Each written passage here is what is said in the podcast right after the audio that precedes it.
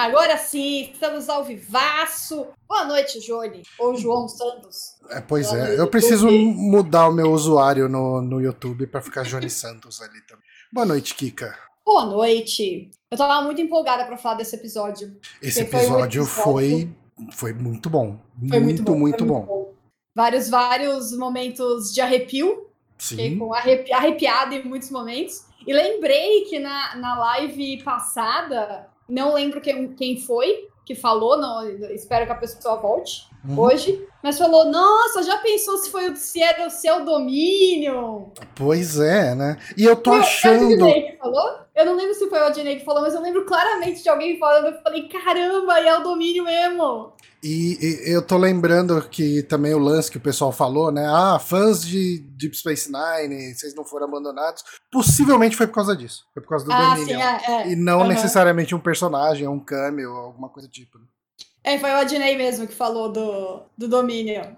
Boa. Nelson, seja muito bem-vindo, boa noite. O Anderson falando que episódio dirigido por Jonathan Frakes, né? O homem não erra. Não, cara, tipo, é, é certeza de qualidade. Os últimos episódios aí que ele vem dirigindo, de todas as séries, né? Tipo, Discovery, de, de Strange New Worlds e agora de Picard, todos bons, né? Todos sempre bons. Tem, sempre, putz, cara, de, de você ficar na ponta da cadeira o tempo inteiro, ansioso pelo que, que vai acontecer, e torcendo, e gritando, e é sensacional, né? Tipo, é, é direção é direção de filme de Star Trek, uh, o que funciona pra esse tipo de série, né? Tipo, quando você tá fazendo uma série que tá contando em 10 episódios uma história, não dá pra você ter uma direção no estilo da direção dos episódios da série uh, uh, The Next Generation, que cada episódio contava uma historinha, então os arcos eram muito bem definidos Uhum. nos intervalos da televisão, né? Tipo,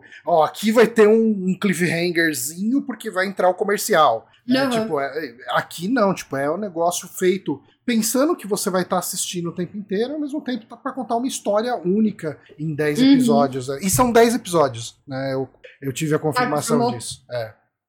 Boa, vamos falar então. Na, na verdade, antes, eu ia falar que a gente ia falar do episódio, mas antes disso, vou dar boa noite pro Júlio. Boa noite, Júlio, seja bem-vindo. E também falar da notícia que a gente teve essa semana relacionada ao, ao universo de Star Trek, que foi o anúncio de que a quinta temporada de Discovery será a última temporada da série e chega só no, come no começo do ano que vem. É, Aí eu fiquei até pensando se a gente teve alguma. Em algum momento teve a confirmação que era esse ano, ou se a gente só assumiu que era esse ano. É, eu acho que a gente assumiu só. É, né, né, Nunca teve data mesmo, assim.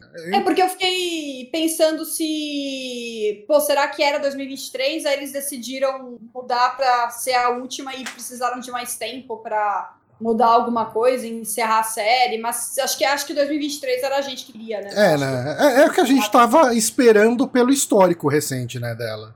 De, de quando os episódios estreavam, principalmente. Ah, começou a filmar ali pelo meio do ano passado, um pouco antes, e assim, se assume que vai sair no ano seguinte, né? Tipo, não, não leva Uhum. tanto tempo assim na produção esse tipo de série. Né? Mas eu acho que eles vão segurar aí, enfim, é por motivos de, de, de agenda, de tudo, o que, que eles querem publicar no, no Paramount Plus, né, e tal. Uhum. E vai ficar pro comecinho do ano que vem, né? Parece que tá confirmado que é começo de 2024. Aham. Aí o Júlio perguntou o que a gente acha que seria um bom fechamento de ciclo da Capitã Michael. Nossa, eu acho muito difícil responder essa pergunta, não sei se eu sei. Então, eu, eu acho. É. Eu, eu acho que a gente comentou sobre isso na, na- nas lives de Discovery. Que foi uma impressão que eu tive na época que o final da quarta temporada funcionaria perfeita, perfeitamente como um final da série.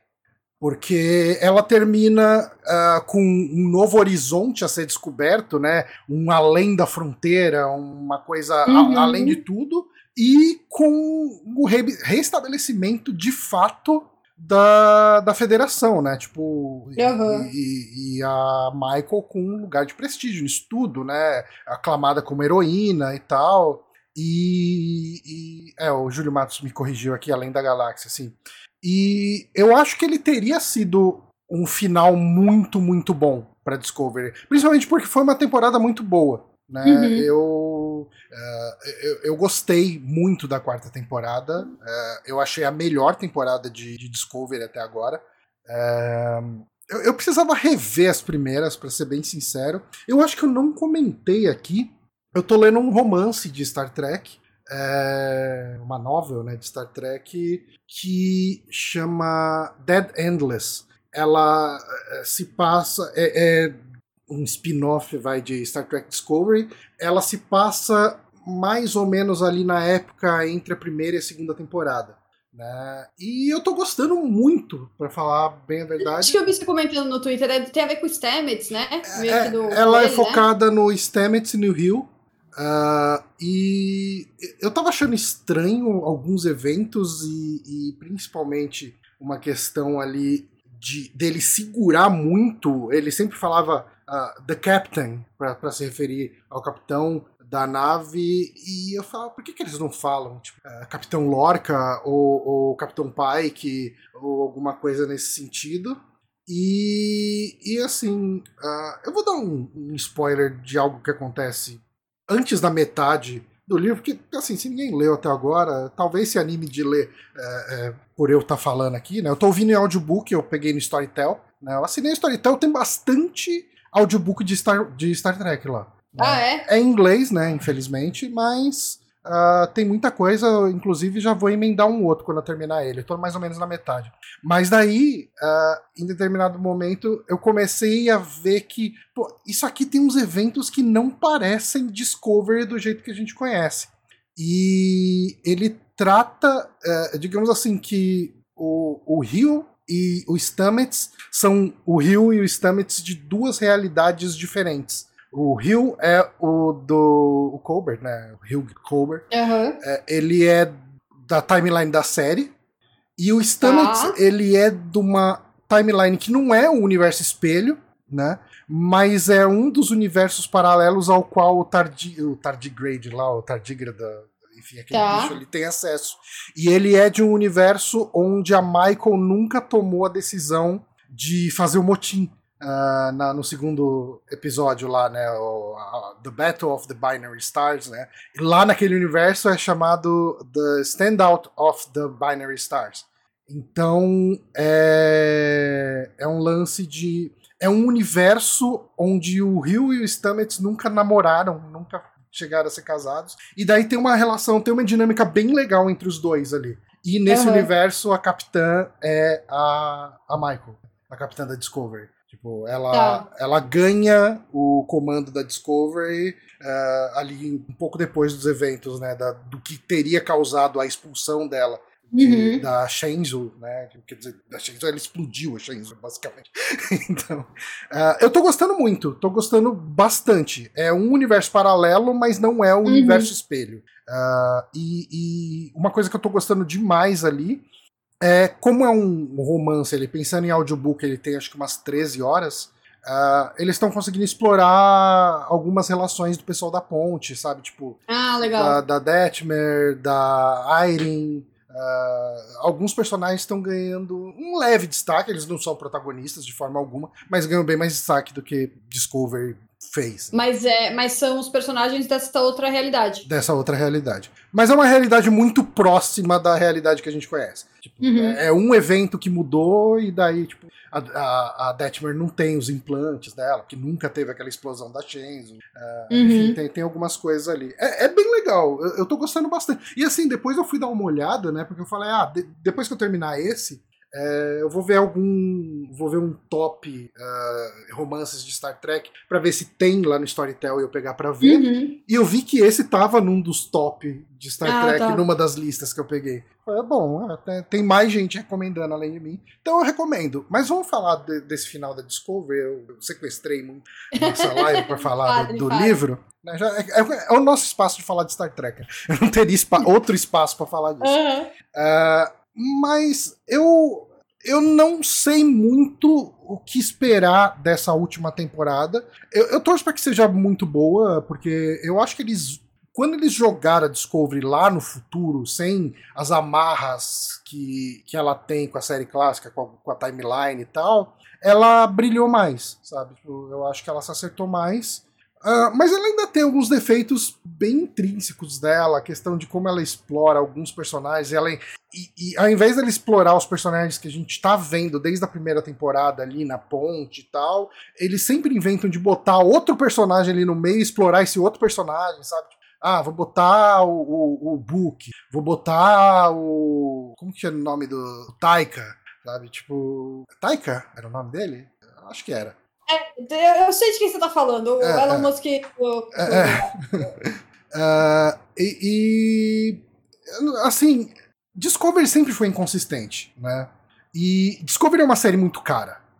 Uh, eu acho que é muito importante a gente ter consciência de que se não fosse Discovery, a gente não tava tendo nada de Star Trek hoje. Tipo, uhum. Discovery desbravou uh, muita coisa aí. A gente tava desde, sei lá, desde o último filme do J.J. Abrams, que eu nem lembro de que ano que era. Acho que é 2013, sei lá. Não, 9 é o primeiro. Eu acho que é o primeiro, né? É, devia ser 2013, sei lá, não lembro o ano. Talvez alguém possa falar aqui no chat. Uh, e. Mas enfim, uh, ela, ela nos deu uh, Strange New Worlds, né? Tipo, todo mundo amou uhum. o Pike da segunda temporada de Discovery o suficiente para proporcionar uma série dele, né? E, e assim, Uh, Strange New Worlds, eh, ele foi. Eu acho que eu tô gostando hum, talvez mais de Picard dessa temporada do que eu gostei de Strange New Worlds, mas eu amei Strange New uhum. Worlds. Isso é, é, muito mais mérito de Picard do que demérito de Strange New Worlds. Uhum. Eu, eu, gostei muito. Uh, então, uh, ela viabilizou isso. Uh, eu tenho certeza que o, o Alex Kurtzman, enfim, o pessoal da Paramount ali, se animaram para ir atrás de de um revival do Picard por causa do sucesso que Discovery estava uhum. fazendo, apesar de tipo muito nariz torcido por parte do fan, da fanbase de Star Trek, é, Discovery trouxe muita gente nova. Discovery uhum. é a, o meu primeiro Star Trek, né? É a primeira série de Star Trek que eu assisti. Uh, e, e é, apesar de eu reconhecer todos os defeitos que ela tem, eu ainda tenho muito carinho por ela. Uhum. Uh, não é uma coisa que, assim, não é uma coisa que me motiva ir no Twitter xingar a Paramount, ah, seu bando de vagabundo, vocês estão cancelando a minha série favorita. Não, eu falei, ah, pô, é mais uma coisa, ah, que chato. Bola pra frente, né? Vai ter outras coisas. Uhum. Eu não sei se isso vai. Se o cancelamento de Discovery significa que a verba que ia para Discovery vai para outra série de Star Trek porque a gente vive ouvindo falar sobre dois projetos aí, né? O Section 31, que agora com a Michelle Yeoh, vencedora de Oscar e o caramba aí. É, talvez o, é, o deve ter, dela tenha subido um pouquinho. Deve ter ficado mais caro para fazer essa série. Talvez eles tenham finalizado Discovery para conseguir pagar o cachê da Michelle Yeoh pro, pro Section 31. E assim, a, a Michelle Yeoh, mesmo depois de todos os prêmios, com tudo em todo lugar ao mesmo tempo, ela já falou por aí que ela é, se empolga ainda uhum. em, em, fazer a Jojo uh, numa série de Star Trek. É... Enfim, assim, eu uh, eu fico triste que, que acabe, mas não fico desesperado. Tipo, eu acho que ela cumpriu o papel, ela trouxe uma galera nova para Star Trek. Ela, ela é um Star Trek com muitos méritos, sabe? Tipo, Uh, a gente tem um casal gay como protagonista ali, né? Tipo, no, no elenco principal. Uhum. A gente tem uma capitã, uh, que é uma mulher de cor ali, é, não só chefiando ali, né, que, que ela virou capitã no, na última temporada, mas sendo a protagonista principal da uhum. série, né, então isso é um mérito também. A gente teve lá a Blue Del Barrio, que é uma é, até eu sempre é sempre um problema falar esses pronomes para mim, porque uhum. eu não consigo falar a, o, e Blue Del Barrio, mas uma pessoa é, é, não de gênero não binário, né, que também é, é uma forma de trazer um, um uhum. outro tipo de representatividade para a série. Eu acho que ela tem muitos méritos, eu acho que ela se perde demais em, em mais exploração de personagem e tal. Ela tem muitos defeitos, mas tem muitos méritos também. E desejo todo o sucesso do mundo a todos os atores e os próximos uhum. projetos que eles tiverem. E espero uma ótima temporada, uma ótima quinta temporada. E sabendo que é uma temporada, assim, eu acredito que seja uma temporada que já tenham avisado lá na, na concepção dos caras que é, ó, isso aqui vai ser a última. E daí, Esperamos sim, pra é. não ter uma palhaçada igual a Enterprise. Exatamente, né? Eu não No quero. meio do caminho transformaram na última, né? Eu acho que Uhum. é positivo já terem, a gente saber que já é a última, né? Uhum, Isso é bem positivo pra já construir a, a série pra ser a última mesmo. Né?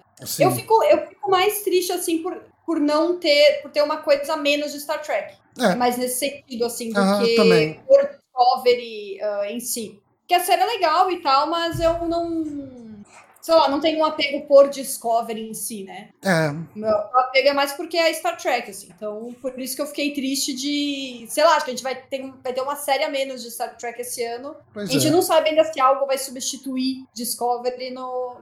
Depois que ela terminar, né? Que série que vai vir no lugar de Discovery. É, se, se vai ter uma série no lugar É. de Discovery, né? Vão Realmente é uma questão. Porque Picard também é a última, né? Essa. Picard é a última temporada. Aí a gente vai ter só o Strange New Worlds, né? Que a gente sabe que continua.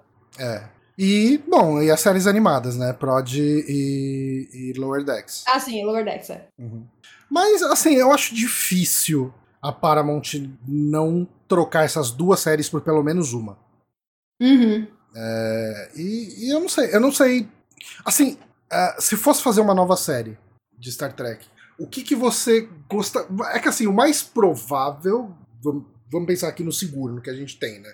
É Section 31 e, e, e a da academia, né? Que é uma coisa que já foi aventada algumas Essa vezes. da, academia, essa da academia é meio. É, é rumorzão, assim. Eu tenho algum indício de que é verdade. Cara, eu acho que já teve gente em entrevista falando sobre a vontade de se fazer e coisa do tipo. Mas, Ah, tá, mas não é nada- Não tem nada confirmado em nenhum lugar, assim. É, o Anderson falou, agora que eles têm até vinheta de abertura de Star Trek, duvido não explorarem mais séries. É, eles fizeram a vinheta e vai sobrar só alguma série. Mas, assim, o que eu ia te perguntar é: uma nova série de, de Star Trek. ah, vamos esquecer Section 31 e, e a da academia. O que, que você gostaria de ver? Ixi, pergunta difícil. Ou melhor, tipo, o- o- o- que time frame você gostaria? Tipo, que, que tempo de Star Trek você gostaria que ela se passasse? É, durante o período das séries dos anos 90, né, é, ali Uhum. é, The Next Generation, é, é, Deep Space Nine, Voyager. Ah, durante o período Discovery Futuro, né, ali, tipo, uma outra série naquela, naquele tempo, ah, uma série em outro time frame, aí, em outro tempo, uma série em outro quadrante, né, que nem o Adnei falou, ah, uma série, mais uma série de prequel, eu acredito que ninguém quer isso.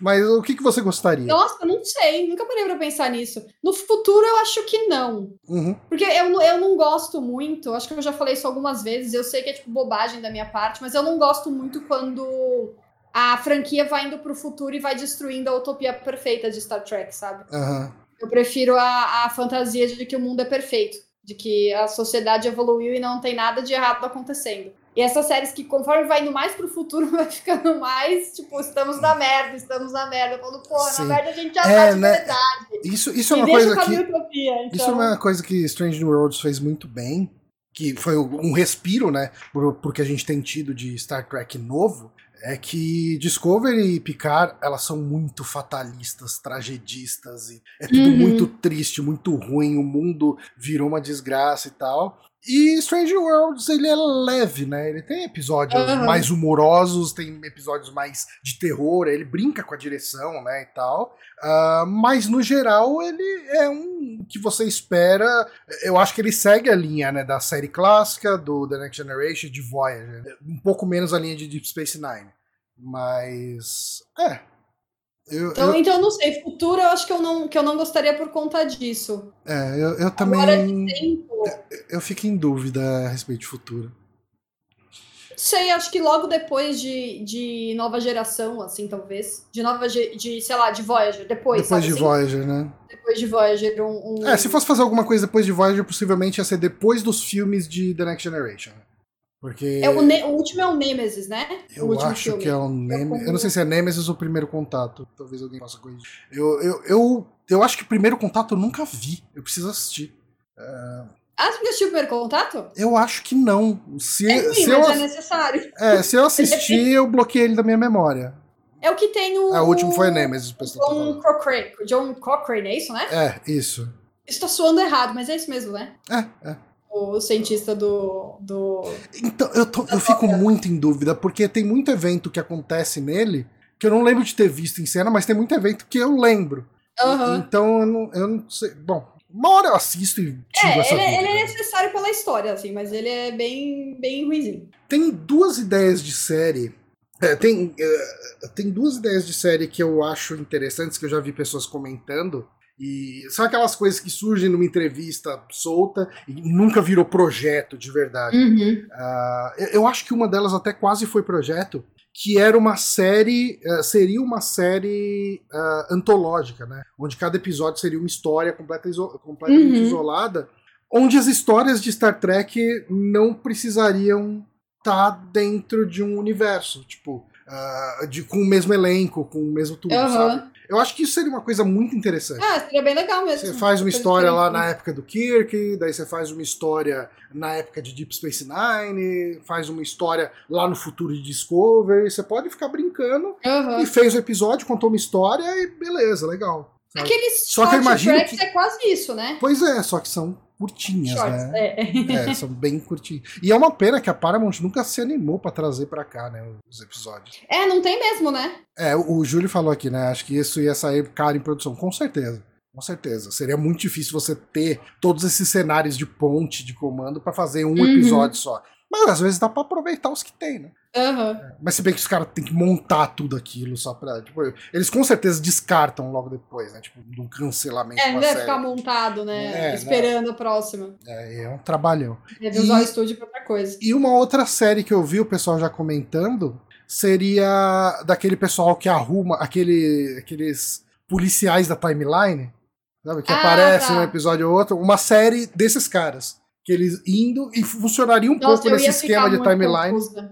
É, então, mas daí poderia ser muito. Ele pod- poderia funcionar nesse esquema de episódio da semana, sabe? Tipo, ah, sem Aham. precisar ter um, um vínculo ah, com uma grande trama de salvar uma timeline inteira. Então, cara, Aham. cada episódio eles vão lá no tempo e Resolve o problema. para que aquele evento daquele dia aconteça, né? Uhum. Eu acho que poderia ser uma série legal.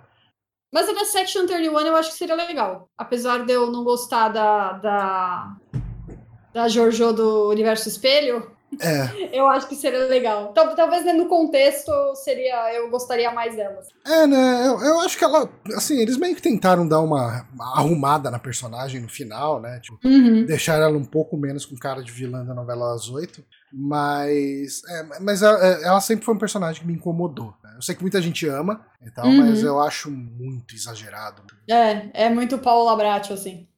O Adney perguntou: uma série Star Trek do universo espelho daria certo? Eu acho difícil. Nem Eu fala um negócio bem desse. é difícil. Eu acho que é muito. Porque assim, eu.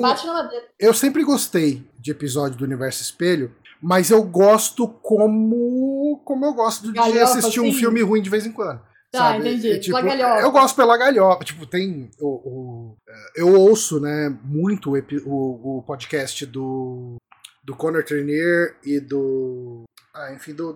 Dos Mal... caras eu de- do Malcolm. Malcolm, Malcolm. É que o Malcolm é o personagem. personagem, né? É. É, o. ah, esqueci, enfim. Mas eu escuto direto o, o, o podcast deles. E o, o, o Connor, ele falou que no, naquele episódio do Universo Espelho de Enterprise, da temporada, chegou, ele foi fazer o, o, a voz dele lá, do personagem dele do Universo Espelho. E daí o cara fala: Não, faz uma coisa mais malvada. Faz uma coisa mais malvada, o diretor. Aí ele fez uma voz meio de pirata, bem caricata, assim, mas de sacanagem. Uhum.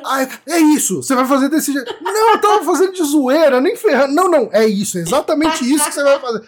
Caramba, ele disse que odiou fazer esse personagem desse jeito, porque ele fez totalmente na sacanagem e ficou. É que nem o Super Amigos, né? O, o nome Super Amigos foi sugerido na sacanagem, o Márcio adorou e daí depois foi difícil tirar. Pra gente seguir aqui pra chegar no, no episódio, eu também separei alguns memes hoje, porque eu vi alguns memes que me fizeram rir alto. Hum, Então eu separei alguns memes aqui pra gente para mostrar pro pessoal. hum. Cadê o, o meme? Esse aqui, esse eu achei muito bom. Não sei se você tá vendo aí, Johnny, na, na live. Muito bom esse. Que é o que todo mundo. Uma coisa que foi muito falada nesse episódio foi o, o Worf se apresentando, né? Que ele puxou a. Teve alguém que falou que foi 12 temporadas do personagem, né? Juntando a nova geração e, e Voyager, e Voyager não, Deep Space Nine, Aham. e, em uma apresentação, né? E aí o pessoal falou: Father of Alexander? Hã? Quem? Quem? Alexander quem? Que é o É. É, infelizmente, tem esse, esse grande defeito de cagar pro filho dele, né? Não, cara, é o pai do ano, né? Puta que pariu. Aí deixa eu ver outro aqui. Ah, esse aqui é o do copo, também brincando com a mesma coisa, né? Do, Aham. do, do- do- da apresentação dele. Ah, uma coisa também que o pessoal tem zoado muito é o, o Shaw falando não. e aí esse é o Shaw do universo espelho, falando sim. Yes. Excelente, esse eu não tinha visto. E aí, daí é outro do, puxando o, o evento ali do, dos, dos Cardassianos, né? Quando o, o, o Picard. Capitão, quantas lemos você vê? Não. Não. Achei muito bom. Essa foi a seleção de Excelente, memes que eu- que eu excelente, fiz pro, pro episódio. E agora vamos então falar desse, desse episódio que foi maravilhoso Excelente. sensacional. Ah, bom, a gente começa o episódio com a perseguição ali na nébula, né? O- Uhum. Eles perderam os sensores, então eles vão ficar ali escondidos na nébula enquanto ah, faz reparo. E aí a gente tem um, um flashback no bar da, da Gaia, no Tem Forward, que falando de quando o Riker teve o primeiro filho. Uhum. Contando do, do que deu problema no. Chamaram ele lá e ele ficou. Foram 17 segundos até ele chegar na enfermaria, mas foram 17 segundos mais longos da, da vida dele. E, pre- E precisamos e eu- falar daquele CGI de rejuvenescimento dessa galera, hein? o do Riker É. não ficou tão estranho. Eu achei mais o do Picard esquisito. Eu acho que os dois estavam com uma cara de É? boneco que. E, e é porque é muito complicado, porque assim. É muito difícil esses, esses efeitos de rejuvenescimento funcio- funcionarem bem. Eu acho que o único que eu olhei e eu fiquei espantado, assim, foi quando ah, um certo personagem aparece no final da segunda temporada de Mandalorian. Uhum. É, não vou dar spoiler de outra E no série Boba Fett também. tá No Boba. Fett tá mais impressionante ainda. Que eu, Eu- eu não assisti Boba episódios. Eu tô assistindo só os que são necessários pra Mandalorian temporada 3. Ah, mas. Tem mais disso, assim, é bem impressionante mesmo. É, eu acho que. ali- Mas aí a gente tá falando de dinheiro Disney, né? E, e, assim, era dinheiro Disney pra grande cena do episódio, né? Tipo, o grande Uhum. camel e tal, tudo, aquela coisa que ia gerar todo mundo falando. Tipo, aqui a gente tem uma cena de uma conversa entre dois amigos num bar, que é uma cena para É uma cena importante, ela tem a ver com o nome do episódio, né? O nome do episódio é 17 segundos. E a conversa que eles estão tendo é justamente quando o, o Riker falando pro Picard sobre o nascimento do, do Ted, né? Do Uhum. primeiro filho dele. ah, e o filho dele teve complicação no parto, né, no, nascimento ali, e foi na Titan, enquanto ele era capitão, né, e a, a, a Troy tava lá dando a luz, ele tava na ponte de comando, e falaram, ó, tipo, deu ruim aqui, você precisa ver. E o tempo que leva, né, do, do, do turbolift de lá da ponte de comando até a enfermaria era 17 segundos. Ele fala que foram os 17 segundos mais longos na vida dele e tal. Era é o lance para dar um drama e eles até fazem aí, né, uma rima com essa Uhum. cena, né, ali no, mais para frente, na hora que o Jack ah, tem um problema ali e o Picard pega o elevador e precisa chegar lá para ver o Uhum. filho dele, né? Tem, tem essa essa reprise do momento. Aham. E, mas assim, ah, tirando o CGIzão bonecão safado, eu achei uma cena muito bonita, assim, dos dois conversando. Eu acho que uma coisa que, que essa temporada trouxe muito é, é uma relação. ah, é, é a gente ver como que amadurece a relação entre o Picard e o Riker, né? Tipo, Uhum. ah, eles realmente parecem dois velhos amigos. E eu acho que isso vem não só dos personagens, mas também vem do contato contínuo que o, Patrick Stewart e o Jonathan Frakes sempre tiveram. Né? Uhum. Ah, ah, eu não, não posso afirmar para você aqui, o pessoal que tá ouvindo a gente, que eles sempre foram amigos próximos e, e um vai na casa do outro e nada do tipo. Não sei como que é a relação deles, mas eles sempre estão se vendo em conferência, em eventos Star Trek, eles estão sempre ali. Né? Então eu acredito que existe uma amizade muito forte entre os dois ali e eu acho que essa amizade ela transparece nesses momentos entre o Riker e o Picard nessa temporada. Eu acho muito legal, assim, são, são grandes momentos dessa temporada. Uhum. E, eu, e eu nem lembrava que ele tinha filho, Johnny. Eu nem lembrava que esse filho tinha sido mencionado não, já. Eu vi quando você anotou aqui na foto. Falei, caramba, eu nem lembrava do rapaz, que dó, que horror. É, é ele foi mencionado na primeira temporada, né? Naquele episódio do Nepenthe, que, que eu acho que é o, primeiro, é o melhor episódio da primeira temporada. É quando ele vai pra, pra casa de campo lá. É, a pizza do Hiker. ah, é verdade, o pizza, é verdade. E, e daí tem todo esse drama, né? Porque isso está diretamente relacionado com a trama da, da primeira temporada de Picard, né? Que tem todo esse lance do banimento dos sintéticos e tal.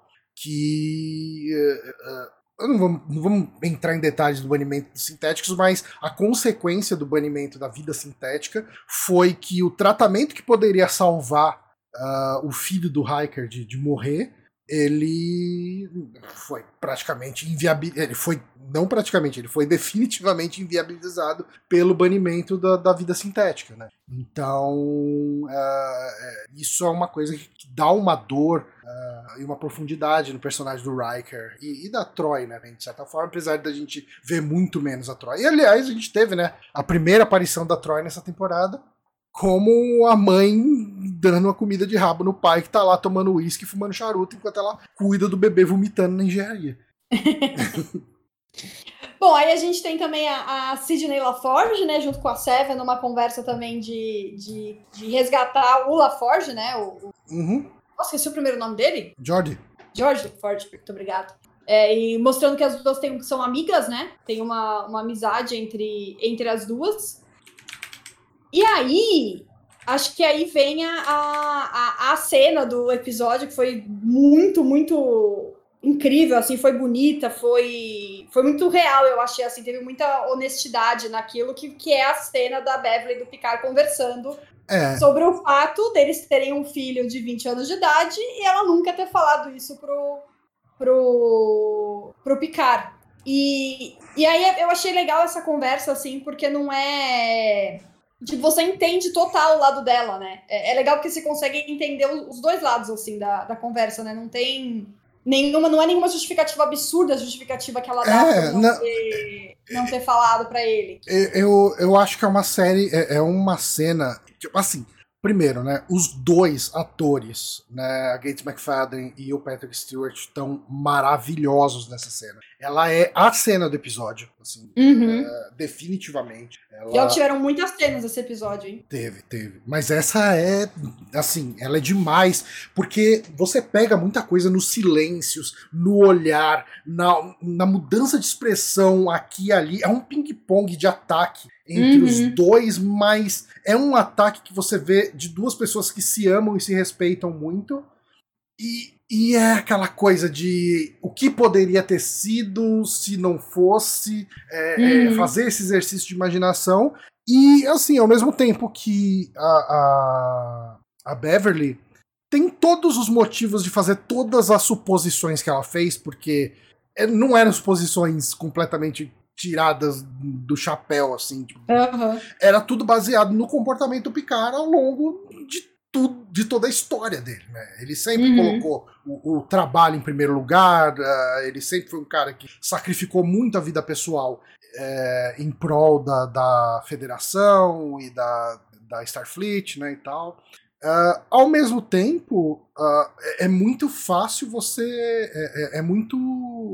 Não precisa de um exercício muito grande uh, de imaginação, enfim, para se colocar no lugar do, do Picard na revolta de terem escondido dele a questão uhum. de ele tem um filho de 20 anos. Né? Tipo, dele nunca ter podido de repente ser essa pessoa diferente, né? Sim, de... que foi o que o Júlio falou, ele seria um outro Picard se soubesse que era pai, né? Uhum. Essa, essa, isso foi tirado dele, né? Ele não pôde tomar decisão, ele não sabia, né? Então ele uhum. teve a chance de de mudar quem ele era, ou de não mudar, né? Mas se espera que, que, que mudasse quem ele era. E, e eu, apesar de entender tudo que a, que a Beverly falou, eu ainda acho que ela tá errada. eu ainda, ainda fiquei do É, lado do né? É, né? eu, eu acho que ela Mas- tinha. mas- Assim, todo mundo acredita que ela devia ter falado, pelo menos.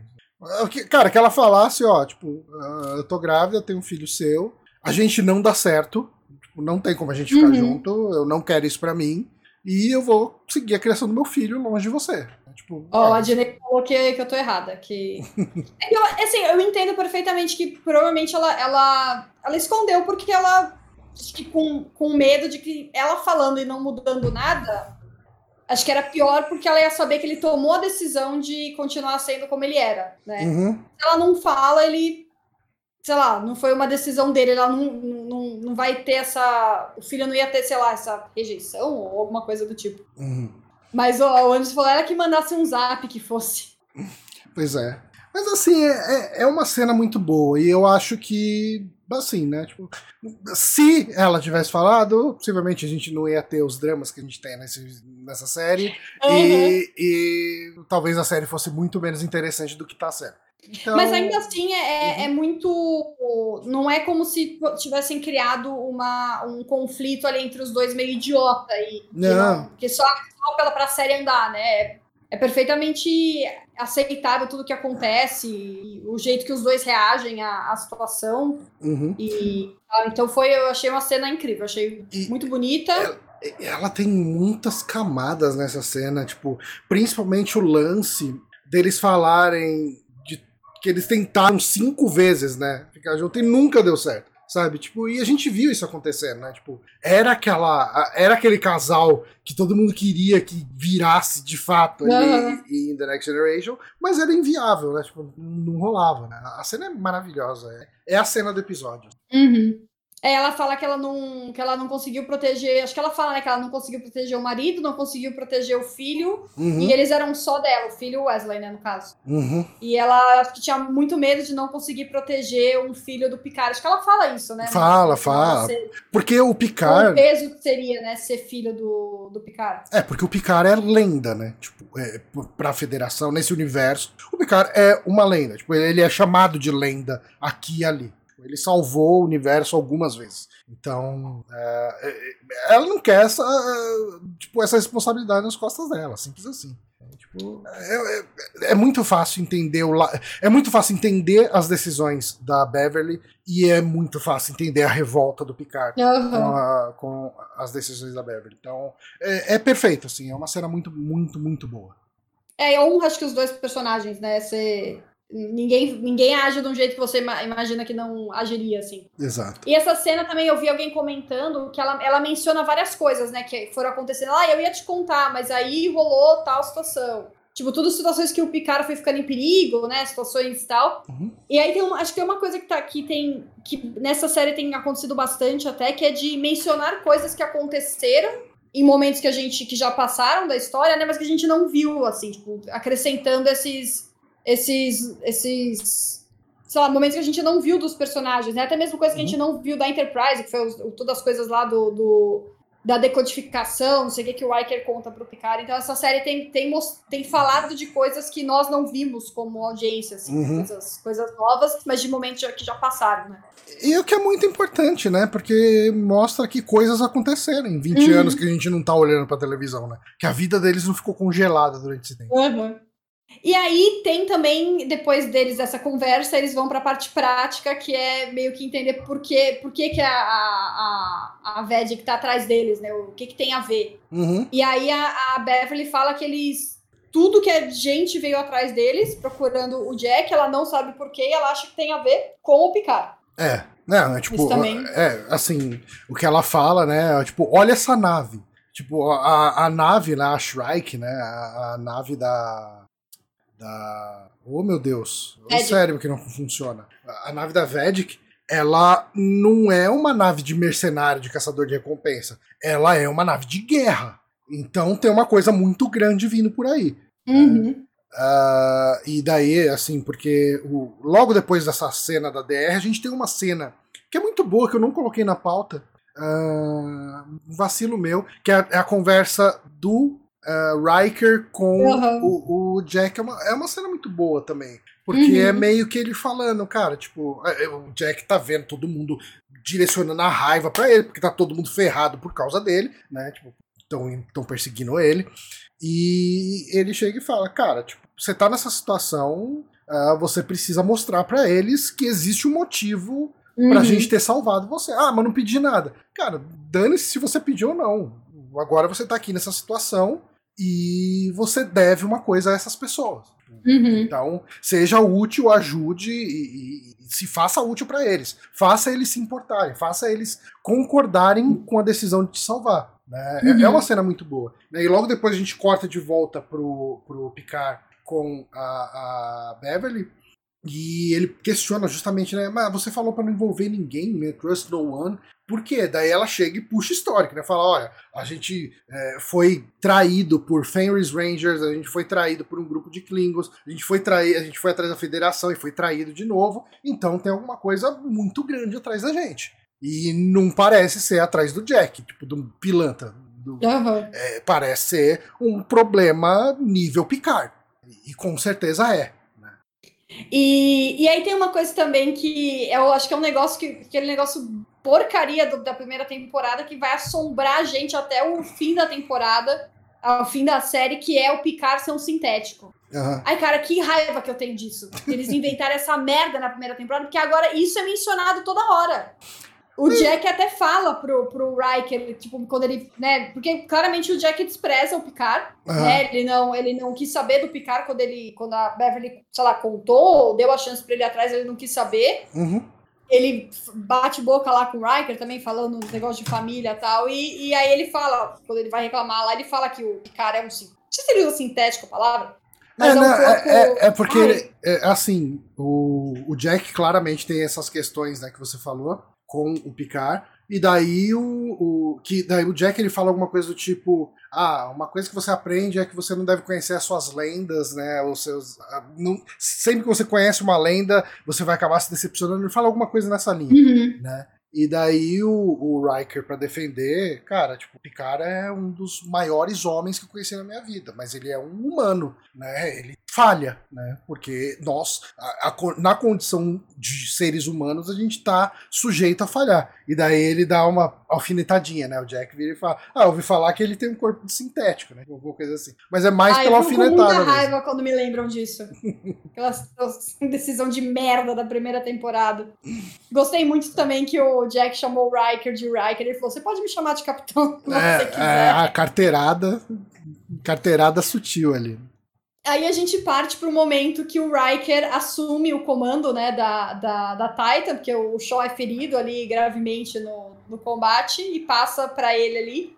É, e é, aí gente, uma aí... coisa que a gente não falou aqui, que é importante, né, é que eles estão fazendo esse jogo de gato e rato, né? Tipo, o grande é, perigo do episódio é que a Titan tá uh, escondida na nébula. Então, para quem já sabe de Star Trek, tipo, uma nébula deixa todos os aparelhos da, das naves zuretão. Então, assim, sensor não funciona direito, nada funciona direito. E uma coisa que é mencionada já desde o começo do episódio ali, quando eles estão na nébula, é que de tempos em tempos rola, tipo, uns surtos, assim, uns piscão, né?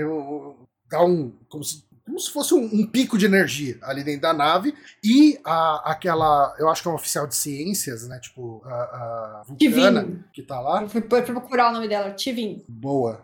E ela chega e fala: Olha, eu tô sentindo aqui um pulso. É, alguém chega e fala: Ah, é por causa da nébula, né? Um, é, é uma descarga por causa da nébula e tal. E daí ela fala: Olha, tem um sinal é, de energia e um sinal biológico, né? Que dentro uhum. desse sinal. E daí gera aquela, aquela pulguinha, né? Você fala, ué, tem alguma coisa aqui.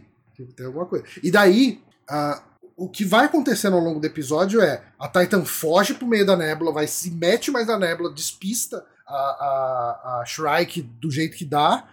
Passa um tempo, dá esse, esse estalo aí, esse, esse pico de energia, e um, algum pouquinho depois aparece a Shrike. Né?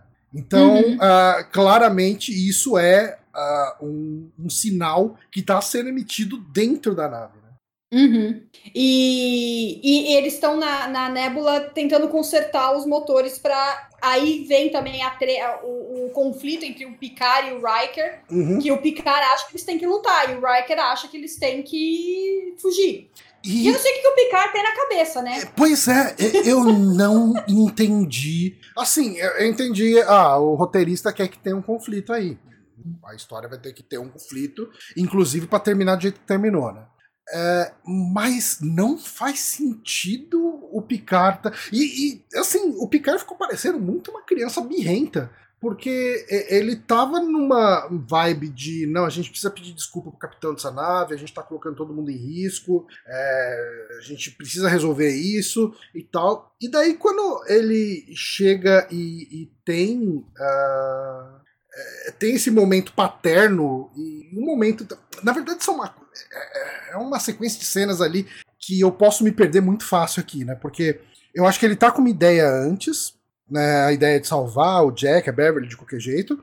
Aí, quando ele é negado pelo Jack ele chega e fala: ah, não adianta nada, vamos pedir desculpa pro capitão. Ah, é, tem isso. É, é quando ele descobre tudo, que o Jack é, não quis saber dele, ele fala é, pro Riker: ó, não tem mais jeito, não tem é. como reparar isso aí. Eu, é, eu fiz merda e muito, eu vou pedir desculpa pro Shaw. Muito melindroso. Eu, eu, sou desse jeito, então eu não posso falar muito pra ele. é, se não é do meu jeito, então que se dane. Não quero mais brincar nessa Mas você não é uma lenda da, da diplomacia, pois né? é, né, cara? Eu não tenho essa carga em cima não, de mim. Não que eu saiba, pelo menos, né? Ninguém sei. nunca vai fazer uma série baseada na minha vida. Então, é, e daí, assim, logo depois que tem o momento da, da quase morte do Jack, uh, o Picard vira esse Tipo, ele começa a ficar birrento nesse lance. Não, vamos atacar, vamos atacar. E o Riker é a voz da razão. Ele fala: Eu quero salvar essas pessoas, a gente precisa fugir daqui. E daí, não, não, a gente tem que lutar contra essa nave que tem muito mais poder bélico do que a gente. Caralho, não faz sentido, mas ok.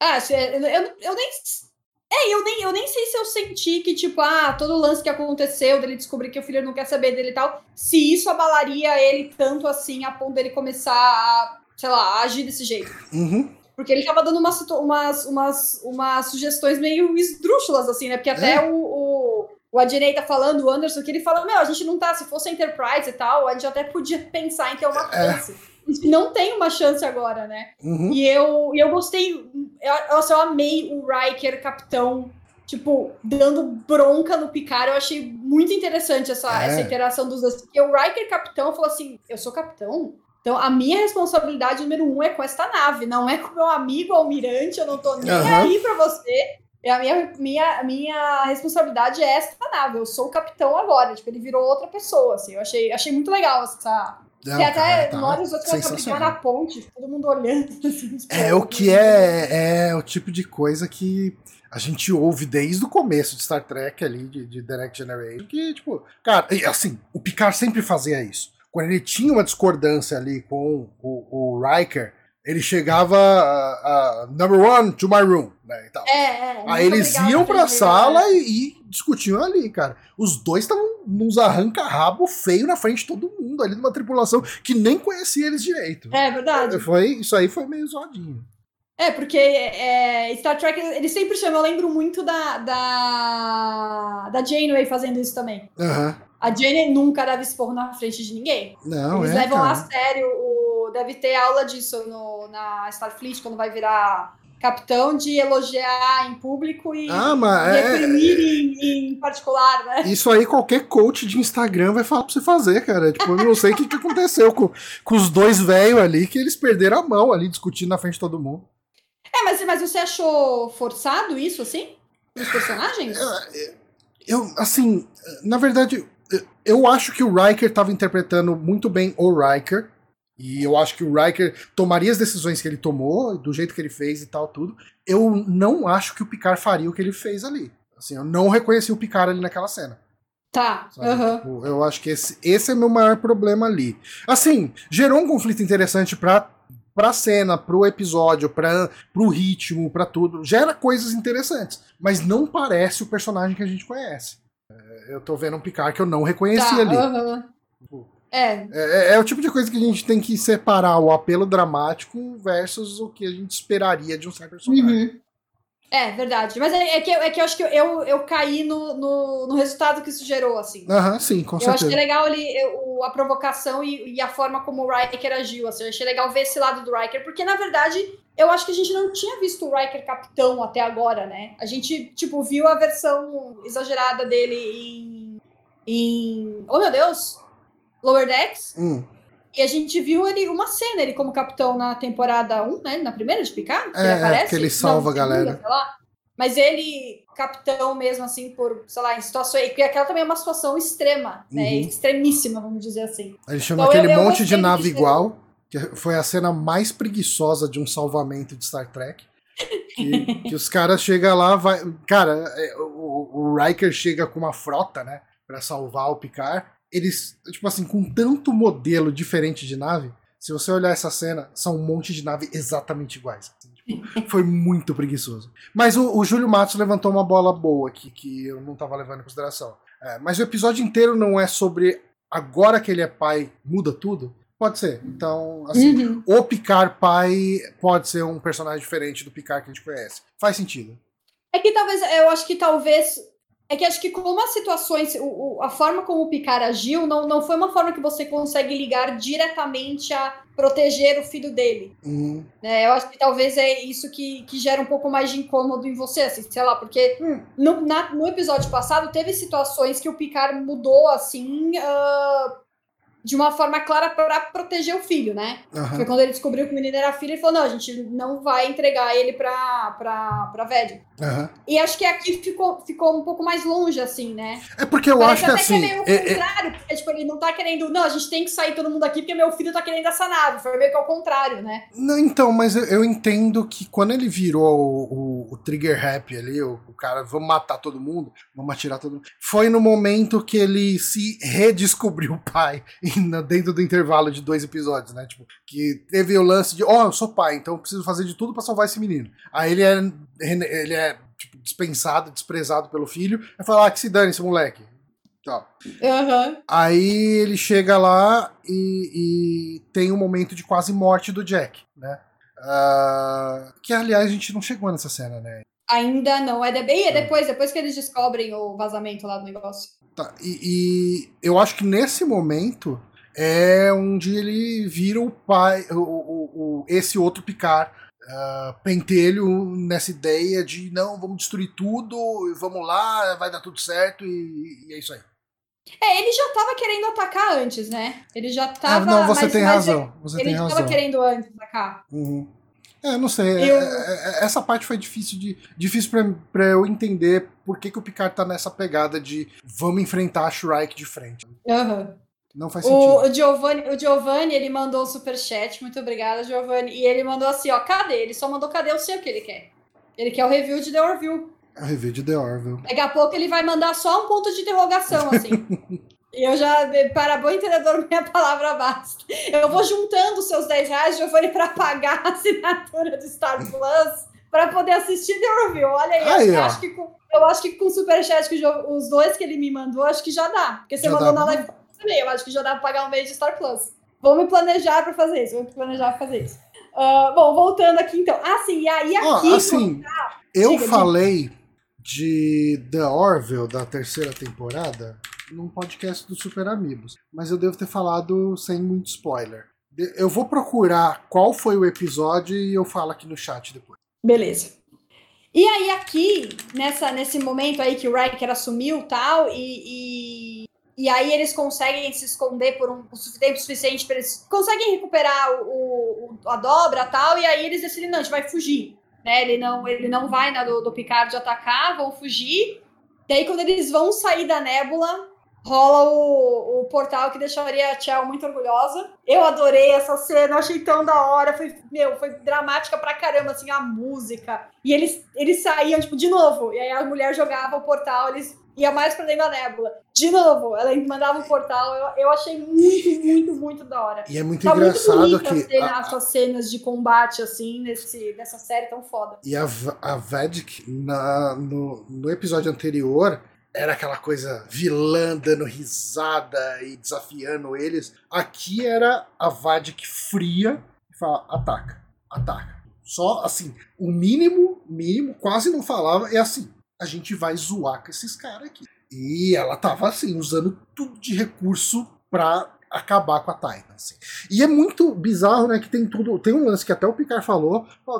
Assim, se ela quisesse matar a gente, ela já tinha matado. Ela quer alguma coisa. E uhum. a gente não pode entregar isso para ela. Né? E eu achei bem interessante esse outro lado da Vedic nesse. Uhum. E, bom, e aí tem tudo isso, e aí ele percebe que não vai conseguir sair, ele volta para dentro da nébula pra, sei lá, pensar o que, o que fazer, enquanto o Picard fica lá, não, a gente tem que lutar, a gente tem que lutar. e aí a gente tem depois o outro momento que o quando o Jack percebe que, que começa a pensar como eles poderiam, tipo, tá, como é que eles estão achando isso, porque o Shaw tá lá quase morrendo, e fala como é que eles continuam encontrando a gente na nébula, e aí ele vai conversar com a, com a Seven, ele vê o sangue ali no chão, né? Uhum. E primeiro ele tenta ir pra ponte, não deixam ele entrar na ponte. Eu fiquei surpresa que ele desistiu tão rápido de, de entrar na ponte. Mas ah, okay, ele, é. É, talvez ele até imaginou, ah, acho que a Seven é melhor mesmo. Tipo, acho que ela vai ser melhor do que, do que eles para falar sobre isso. É, não, e... assim, se ele insistisse ali, ele ia acabar sendo preso e jogado numa cela e daí não ia conseguir é. fazer muita coisa. E, e aí, aqui, nesse momento, quando ele vai conversar com a Seven e tal, e ele, e ele pergunta pra ela, eu, eu lembrei de uma coisa que eu, que eu sinto muita falta nessa Seven, que hum. a gente teve na primeira, na segunda e na terceira temporada, que é aquela Seven cientista. Porque uhum. a Seven era muito isso em Voyager, né? Sim. Ela era mega, assim, ela não era uma é, tipo, hoje ela é mais uma, uma, uma Ranger mesmo, né? Uma. Vou explicar. É. É, ela não é tão. Ela não é, tipo, aquela cientista. Ela virou sabe? mais uma porradeira, né? Tipo... É, então. E eu, e eu, eu sinto falta, acho que, dessa Seven, assim, mais da ciência, sabe? -huh, sim. E que investiga, que, que tal. E, Aí eu até achei que ia ter um pouco disso quando ele foi lá levar, levar para ela o problema, mas não, não foi tanto a Seven cientista que a gente tinha em Voyager. Sim. É, o Júlio falou que ela é pistoleira. e, bom, e aí eles vão, eles descobrem, né, que tem um, um composto químico vazando, que é o vertério. Uhum.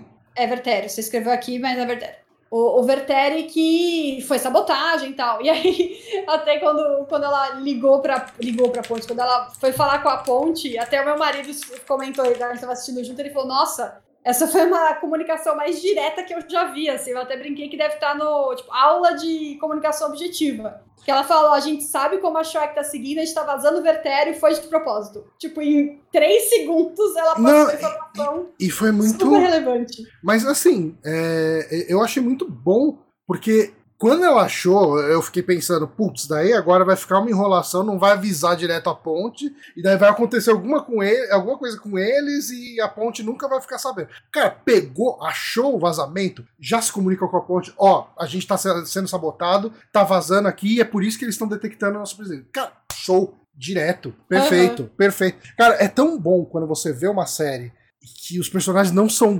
burros, sabe? Tipo, eles não agem como pessoas burras. Eu adorei essa cena, achei, tipo, é um detalhe que eu tava esperando o pior e não, beleza, fizeram direito.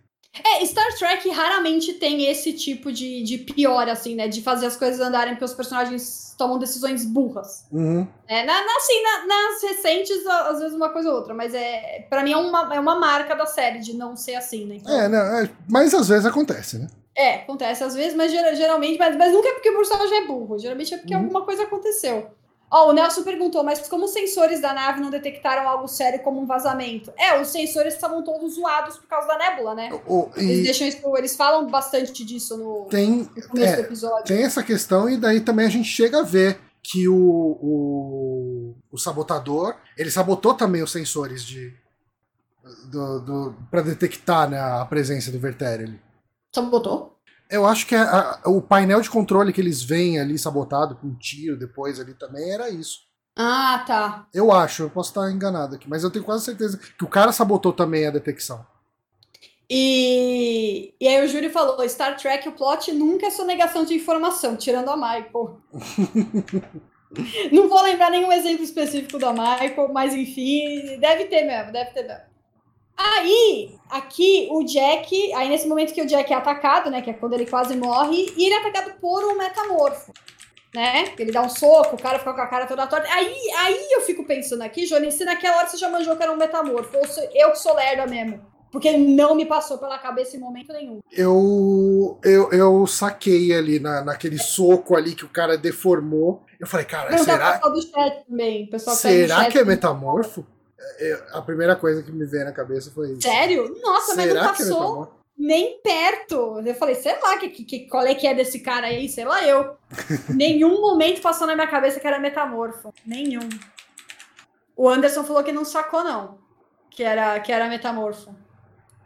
Bom, aí a gente tem a, a, a situação de tem essa, essa. Eles descobrem isso, eles param o, o vazamento do, do, do Vertério. É quando é. Aí também o Picard fala: não, vamos aproveitar, a gente faz uma trilha falsa, e aí a gente fica esperando, e aí a gente bate neles e não sei o quê. E, e o Ike falando, amigo, você tá maluco? Olha a nave, olha a, minha, a nossa nave, olha a nave dele, você tá louco? Bebeu? Aí, ó, o Júlio falou que na hora do soco ele gritou Dominion. E eu e você que estamos lerdo, Anderson, todo mundo manjou. A Dinei, já vamos, já vamos falar disso aí, que o, o, é, o Worf fala disso. O Adnei perguntou que. Uma pergunta: os fundadores no final de Deep Space Nine não tinham voltado para o planeta deles depois de perder, de perder a guerra? O Worf fala disso. Vamos, Sim. vamos, vamos pegar. A gente, a gente separou os dois núcleos de novo. Daqui a pouco a gente vai falar do núcleo Rafaela e o Worf, que agora Uhum. tem que chamar de Rafaela. É, bom, e aí o Picard acaba convencendo o Riker a atirar na Shrike. A Shrike usa a arma de portal para jogar as armas de volta no, na, na Nas Taita. costas Eu ali, tava. Titan. Nossa, quando ela jogou a nave, eu fiquei, ixi! Eu tava ali Não, na foi- cadeira ali vendo, foi muito foda. Eu, eu, assim, na hora que, que eles. Tipo, o Riker chega e fala, né? Fire with all we got, né? Tipo, atire com tudo que a gente tem. E quando chegou a Shrike abriu o portal na frente, eu falei, ah, não. Eu, eu falei alto, assim, tipo, Eu olhando pra ele. falei alto, eu Ah, alto, eu não. Nelly falando com a TV. E eu também aí, e aí entrou pra mim. ah, eu acho que a cena que eu menos gostei nesse episódio. Do, do- tipo do ápice do conflito do Riker com, com o Picard Ah, que tipo que ele chega ali e o Picard pede desculpa e o Riker o Riker dá uma, a cena é muito bem dirigida né tipo que ele dá um close no Riker, ele meio que respira fundo, ele meio que morde a boca, sabe? Tipo, a expressão dele de descontentamento, de decepção, de tudo. E fala, cara, tipo, se retire da minha ponte. Tal. O Picard nem fala nada, só sai É, se você, você, ama- você acabou com você É, dúvidas, vou- ó, né? Ele fala. É, você matou toda, toda essa tripulação. Eu, eu acho muito complicado jogar toda essa carga nas costas do Picard. Porque, assim, todo o tempo o Picard tava enchendo o saco. O Picard tava parecendo o Alexandre da novela lá, o espírito obsessor ali que fica. Vai lá, faz isso aí, puxa o rabo do cachorro aí e tal. Porque ele tava muito o, o brother pilha errada, né? Ah, mano, tipo, empina a moto aí, empina a moto. Sabe? ele tava muito nessa vibe. E, e assim, o, o Riker tava sendo um puta de um capitão o tempo inteiro. Ele falou, não, cara, tipo, a minha respo- responsabilidade é fazer todo mundo sobreviver. A gente precisa achar uma brecha pra escapar daqui e fugir. E depois a gente vê o que faz, sabe? Tipo, tudo. Mas eles chegaram num ponto em que a nave foi sabotada por dentro, explodiram a bomba ali dentro dela, o, o sistema não tava funcionando nada, eles estavam encurralados pela Shrike, e o Picard virou e falou, cara, não tem mais o que fazer, você tem que atirar neles. E o Riker olhou e falou, tá, é agora ou nunca. Tipo, vai ter que ser. E daí, beleza, tomou o golpe nas costas ali e tal. Eu achei, assim, eu sei que eles querem fazer um conflito ali entre o Picard e o Riker. Eu, eu espero que esse conflito se resolva já no próximo episódio. Tipo, eu não quero ver, tipo, oito episódios dos caras de mal, sabe? Tipo, Tá. é, eu- eu Ô, não- Johnny, você estragou total pra mim. Eu tinha achado interessante o conflito dos dois, mas agora que você tá falando, se você for pensar no- no- nos personagens como pessoas sensatas e tal, Uhum. tipo, o, o que o Riker jogou na culpa pro Picard, né? Falou, ah, a culpa é sua, você matou todo mundo dessa nave. Mas a decisão ainda foi tomada pelo Riker, né? Ele, ele ainda, como capitão, É. aceitou acatar. Aham. Não, é, não, é, não é certo, e, e não sei se o capi- um bom capitão, o capitão Riker, faria isso de ele não jogar a culpa de quem sugeriu, né? E ele não tinha alternativa, ele não tinha o que fazer, não tinha como escapar, não tinha nada pra fazer. Tipo, ele fez o que dava pra fazer, aí beleza, tomou a invertida lá, né? Aham. É, cara, eu, eu, eu, eu entendo que eles querem montar esse conflito, eu não comprei, sabe? Tá, E é, eu- você acabou de é- estragar o conflito pra mim. É, e, eu, e eu não comprei, principalmente porque a gente sabe como esse tipo de coisa pode desdobrar. Né? Cara, o que que tava muito legal nessa temporada até agora? Putz, ver os dois conversando, sabe? Essas Uhum. conversas de dois amigos, de duas pessoas muito próximas, que se respeitam, que se admiram, que, que, assim, dois velhos amigos, sabe? Que passaram por muita coisa junta. Essa dinâmica é fantástica, tipo, é gostosa de ver. Cara, se a série passar uns, sei lá, não, não vou dizer uns oito episódios aí, uns sete, sete episódios que é o que falta, né? Mas se a série passar aí uns três, quatro episódios nessa briguinha dos dois, eu, eu- ah, tem tanta chance disso virar uma coisa ruim É, verdade, verdade. que me, você- me dá um pouquinho de medo. Eu espero que eles já se resolvam na próxima, no, no- no próximo episódio. É, porque e, eu- e agora também, até puxando um pouco do o fim, né? Porque acabou de um jeito meio assim, é, é isso, vamos todos morrer, a gente tá sendo sugado pro buraco negro que tem no meio dessa nébula. Eu acho que. Eu, eu não vi trailer, não vi nada, que eu não gosto de ver do episódio. Uhum. Mas eu acho que. Porque ele fala, né, que no, naquele primeiro momento que eles conseguem sair da nébula, quando a, a, a Vedic joga o primeiro portal, ele fala. É, já começa a disparar um SOS. Uhum. É, eu, eu, eu imagino que alguma nave tenha pego o pedido de ajuda deles e, e, e vai aparecer para tirar eles de algum jeito lá do buraco. É, Eu, eu, eu É. acho que é assim que vai, que vai resolver. Não sei se vai ser uma nave com o LaForge, porque ainda tem gente para aparecer, né? Tem. Tem o LaForge, tem o Lorne. Lore, né? O nome dele? Lo- Lore. É Lore. Lore, né? O Lore. Quem mais que a gente sabe que tá que não apareceu ainda? Só esses dois? A filha do LaForge, né? A outra filha, que é a É. filha do ator. Aham. É, assim. Bom, tem o. Eu Lo- achando que era isso, que, que eles iam ser, sei lá, pra eles saírem da situação. Eu acho que, porque assim, não falaram do O'Brien voltando, né? Então, Né? definitivamente, né? É, tem o Moriarty. Ah, é. ah, mas por que, que o Moriarty estaria no meio de uma nébula fora do território da. Assim, por que, que qualquer pessoa estaria numa nébula fora do espaço da federação? Por isso que eu acho que É- alguém é que uma vai questão. eles. É, eu não sei se o sinal Daí- deles chegou na federação. É. Ah, mas, ao mesmo tempo, ah, a- alguém deve ter notado que a Titan não tá no lugar onde ela devia estar. É, tem essa também, né? É, bom, eu acho que é, é o tipo de coisa que vai ser resolvido nos primeiros minutos do próximo episódio. Sim, é. Sexta-feira a gente vai descobrir. A gente não. Eu, eu duvido que o próximo episódio seja o pessoal lutando para não ser puxado pela, ah, pelo buraco negro Aham. ali, pelo núcleo da, neve, da, da nébula. Tem uma coisa aqui que eu. É, tipo, um detalhe bem besta que eu, que eu reparei. O, tem esse bajorano que tá na. Bajoriano que tá na ponte. Uhum. E me chamou a atenção o brinco dele. É um brinco Pois é, muito né? diferente dos outros. Aham. Não tem, eu achei super bonito. Eu usaria tranquilamente esse brinco aí. Pois é, achei da hora. E essa maquiagem de Bajorano tá muito boa, né? Eu sei que Nossa, a- será que o nariz do ator é assim? Ou será que eles fizeram. é, eu acho que é a prótesezinha ali. É tá prótese, né? Tá bem alto aqui o nariz. Aham. Mas eu acho que tá bem legalzinha, bem sutil, né? Tipo, Discovery, quando inventa de, de re- fazer, de fazer redesign de raça, eles dão umas exageradas né, nas maquiagens e tal. Aqui tá bem sutil. E esse brinco não tem a correntinha, né? É, então, ele é bem diferente. Achei, sei lá, eu, eu bati o olho assim, falei, nossa, tem um cara, o cara tá com um brinco, eu falei, ah, ele é bajoriano, aí, mas achei bem diferente. É, Enfim, apenas um o comentário perguntou se a gente. Se alguém de você. Alguém, algum de vocês sabe se alguém. ah, se algum personagem de Deep Space Nine vai aparecer. Ah, cara, se for aparecer alguém, isso foi guardado muito como segredo.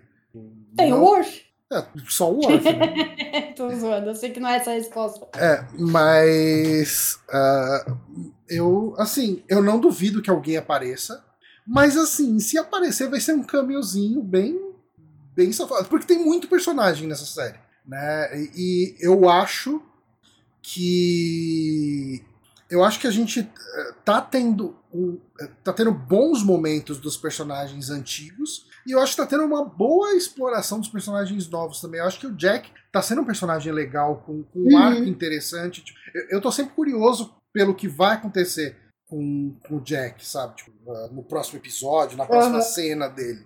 E, e ao mesmo tempo eu o acho que. Shaw também foi legal, né? O Shaw O também Shaw foi, foi legal. interessante, né? Aham. E assim, se aparecer alguém de Deep Space Nine ou Voyager, não vai ser como um personagem explorado, vai ser uma ceninha, ó, essa pessoa aqui, ela existe.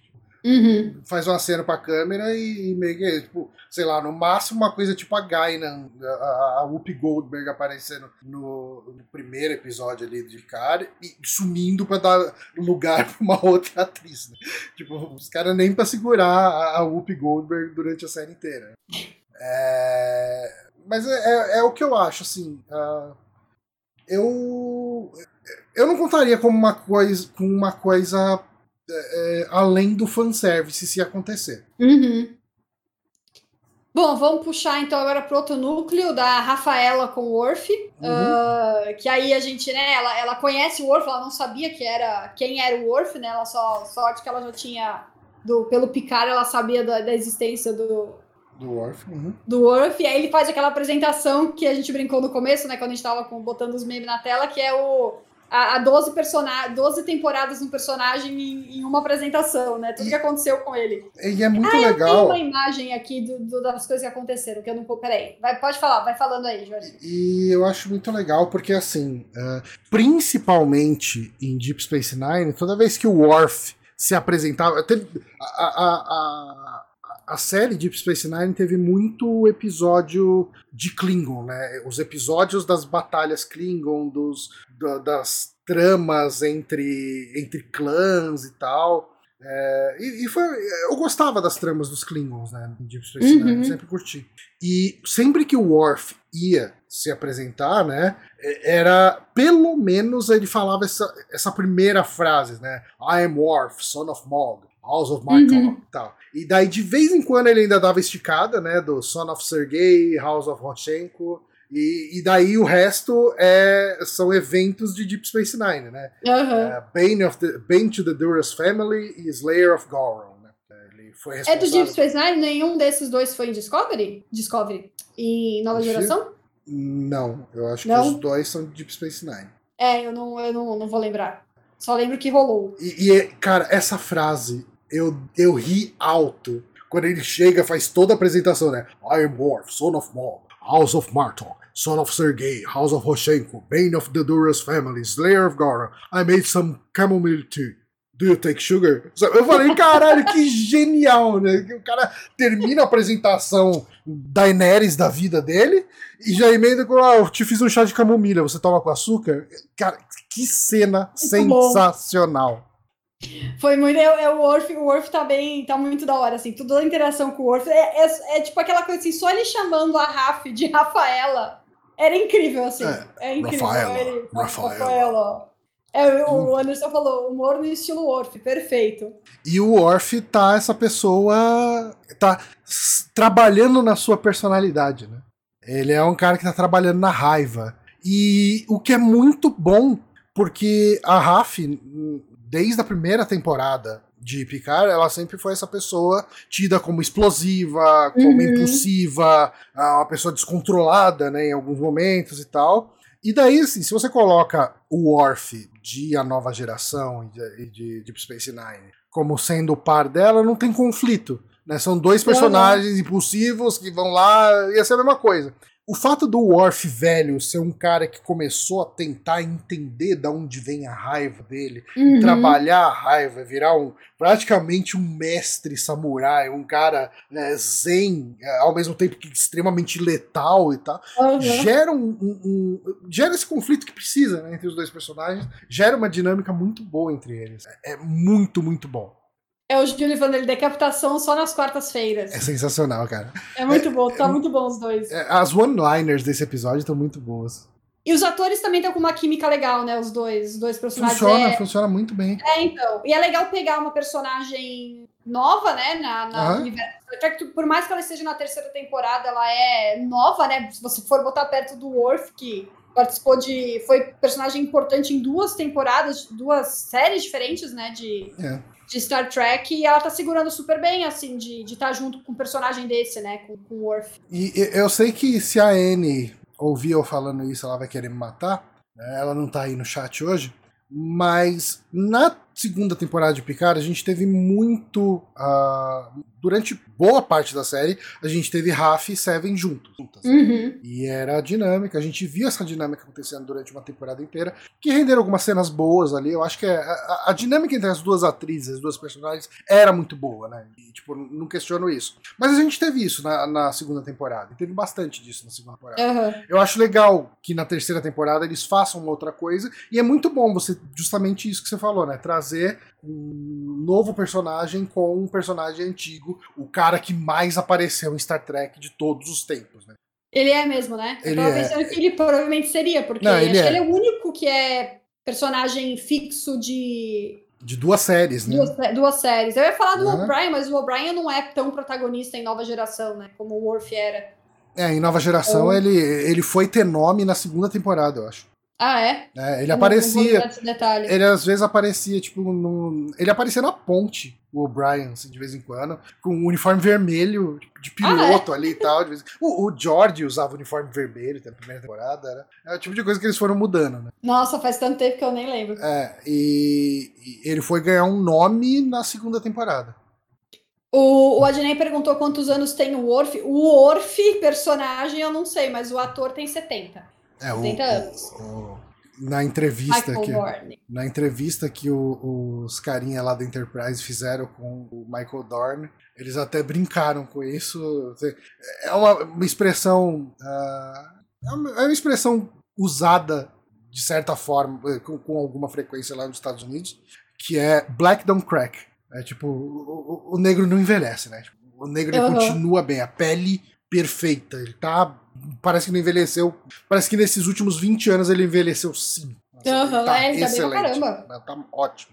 E continua carregando, né, o, o, o personagem, assim, mesmo, mesmo com essa mudança de do personagem, né, de estar querendo ser mais calmo e tal. Mas eu falo, ele me lembra muito o Elnor, né? O, eu já falei isso no episódio no, no anterior, assim, que acho que ele lembra um pouco o Elnor. Tipo, não, Uhum. não, não, não procuro briga, né? Se alguém brigar, eu né, decapito na quarta-feira. Fora Que é- isso, eu fico na minha. É justamente a questão do. é legal essa dinâmica dos dois, né? Porque tem essas alfinetadinhas aqui e ali que ele chega e fala: Ah, você não devia estar usando esse capuz vermelho, ele chama muita atenção.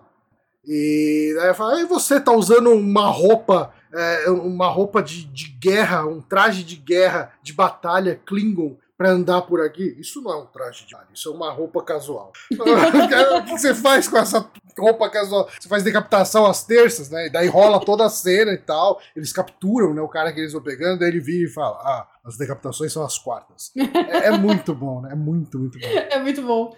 O Nelson E, Júnior lá no chat, ele falou, né? O que me incomoda por enquanto nesse núcleo é um roubo desta magnitude ah, no Daystrom e a federação só coloca duas pessoas para investigar. Eu acho que assim, é um roubo que tá envolvendo pessoas desse submundo. Se você bota um monte de gente de Starfleet ali no meio de Matalas Prime, esses caras somem. Então é o tipo de, de operação que você tem que fazer muito escondido.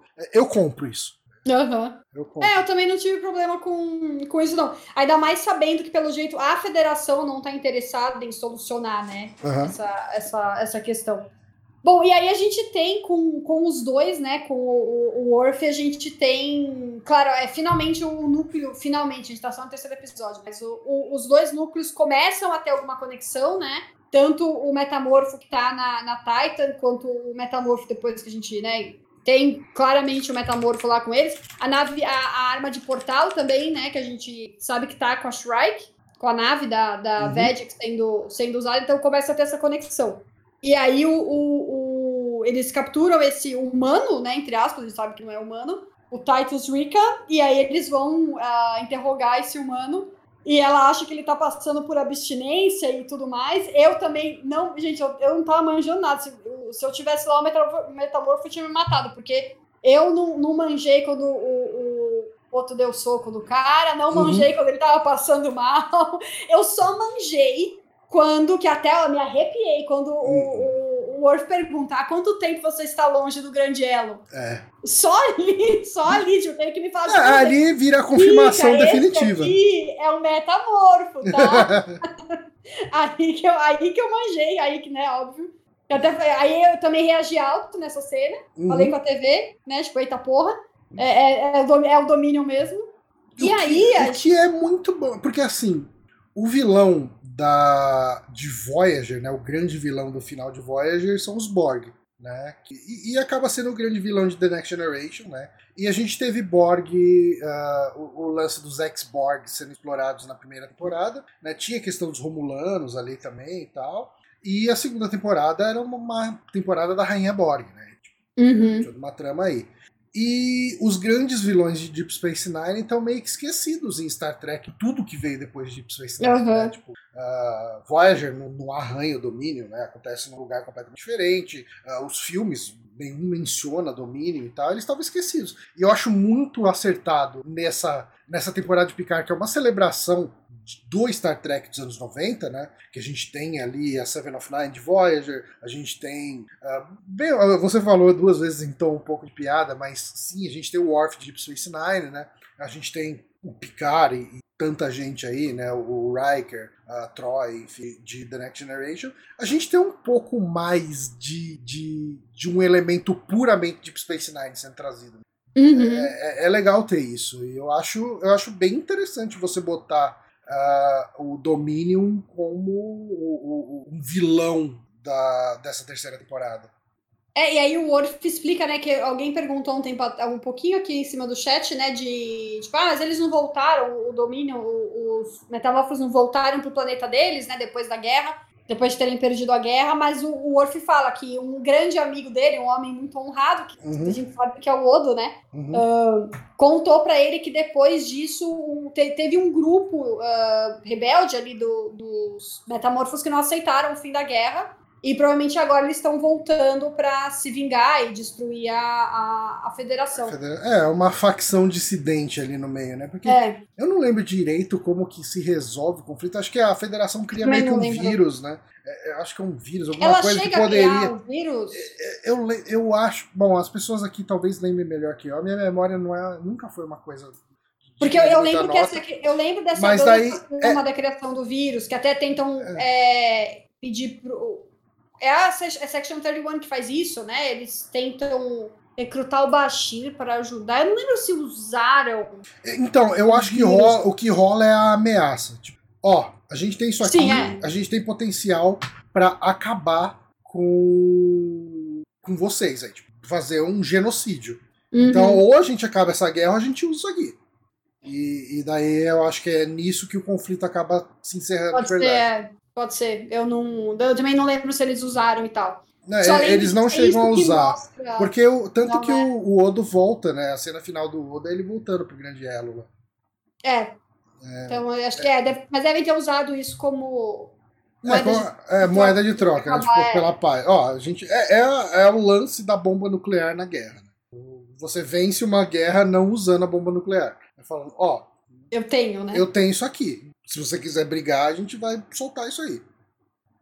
É, o Adnei falou agora, eu me lembrei. Eu acho que eles fazem um cessar-fogo com os fundadores. É, deve ser um é, é cessar-fogo é motivado pela, pela, pelo vírus lá que eles, que eles desenvolveram. E aí a gente descobre que, com o passar dos anos, os metamorfos aprenderam a, a fazer pessoas, né? A virar pessoas uh, uh, perfeitas, entre aspas, né? Muito uhum. aspas, para não passar a ideia errada. Mas no, em todo o negócio do, do Deep, Space Nine, Deep Space Nine, eles não conseguem, né, fazer o rosto. É, eles viram aquele, aquela cara de bonecão, né? É, claramente não é uma pessoa, né? E aqui eles, eles, eles conseguem. Eu não sei o quanto a, a federação sabia disso, de que eles conseguem, não, não, não tem ninguém que fica muito surpreso com isso, assim, no, no uhum. na série, nem o Worf, nem o, o, o Jack ficam surpresos, mencionam que, ó, eles têm um rosto normal agora. Uhum. Talvez fosse algo que a federação já soubesse, né? Que eles, que eles conseguem. conseguem. Né? É. E aí é eu trago aqui o que, o que achamos do, do, do, do metamorfo em si. Eu tô botando aí na tela, acho que vai aparecer daqui a pouco pra você. A cena do metamorfo na sua forma natural. Agora com efeitos especiais mais avançados do que tínhamos em Deep Space Nine há é, né? muitos anos atrás. Um efeitão muito bom, né? Eu, eu achei. Eu achei meio nojento, assim. Não, mas eu achei legal. Eu consigo acreditar que essa meleca pode virar qualquer coisa. Virar qualquer coisa, né? O que, que o pessoal do é. chat achou? Eu o gostei. acha que a federação tá se lixando pros metamorfos. Eu achei uma atualização muito boa no efeito. É uma gosma que parece aquelas coisas de body horror do, do, do David Cronenberg, né? Dos filmes dele lá. Coisa que parece totalmente tirado de um filme tipo A Mosca da vida, assim. Aham. E o que é uma atualização muito bem-vinda para aquela água de PlayStation 2 que era o Odo virando líquido, né? É, ficou bem, bem. Porque o outro era até meio translúcido, né? É, o, o sim. da- O da série, era, o da Disney era translúcido, né? Aham. Esse É o que dava pra fazer, né? Anos 90, né, gente? Ah, sim, não- não- É. de forma alguma estou criticando. Uma o série pra TV nos Disney. anos 90, né? Então. É, exato, era o que dava, né? É. O Adnei falou, mas se não tiver enganado, o Grande Ela é um mar de gosma. É, é um mar de gosma, que É era um mar de de gosma dourada, né? Pensa que se o grande ela aparecer, vai ser um grande mar dessa meleca aí. Nossa senhora, achei bem nojenta essa meleca aí. Ah, acho que é isso então do episódio, né? Mais algum, algum evento que a gente não que Olha, a gente não comentou? Teve um evento que eu acho que ele vai voltar. Ah, tem duas coisas. Ah, a gente descobriu, né, nesse final do arco aí do Orf, que o roubo da arma de portal lá é uma coisa pra encobrir um outro Ah, roubo. sim. Uhum. Um outro roubo. E você consegue imaginar o que, que é esse outro roubo? Eu vou te falar a minha teoria. Eu acho que o Eita. outro roubo é o lore.